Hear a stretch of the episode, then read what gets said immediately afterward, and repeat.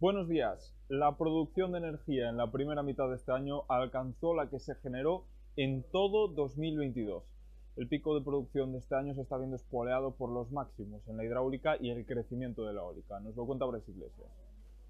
Este extraordinariamente húmedo año 2023 ha vuelto a disparar la producción de energía en la provincia de Ourense. En concreto, en cuanto a la producción hidroeléctrica, Ourense vuelve al liderato de España. Ya es la provincia más productora a lo largo de sus 50 centrales hidroeléctricas. Supera a la provincia de Salamanca, que en los años 2022 y 2021 había adelantado a Ourense debido a la fuerte sequía vivida en nuestro territorio. Toda la información, toda la radiografía de esta producción hidroeléctrica y también eólica en el periódico de hoy.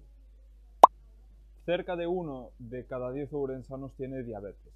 Hoy por hoy, esta dolencia apenas limita a los pacientes, que pueden llevar una vida normal.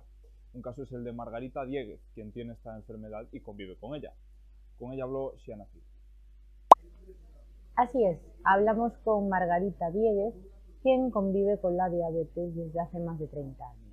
La urensana nos cuenta cómo fueron los inicios en esta enfermedad y pone en valor los numerosos avances tecnológicos y médicos que permiten facilitar la vida de los pacientes.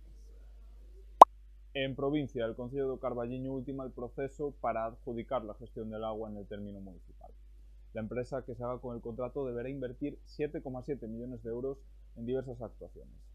Y por último, en deportes, hablamos con Manín, uno de los jugadores destacados del Arenteiro, que viene de anotar frente a la Real Sociedad B. Con él analizamos el buen momento del equipo carballiñés. Ya saben que pueden seguir toda esta información y ampliar muchos más temas en nuestra edición en papel y en nuestra página web, laregion.es. Como siempre, gracias por estar ahí. Tengan un feliz martes.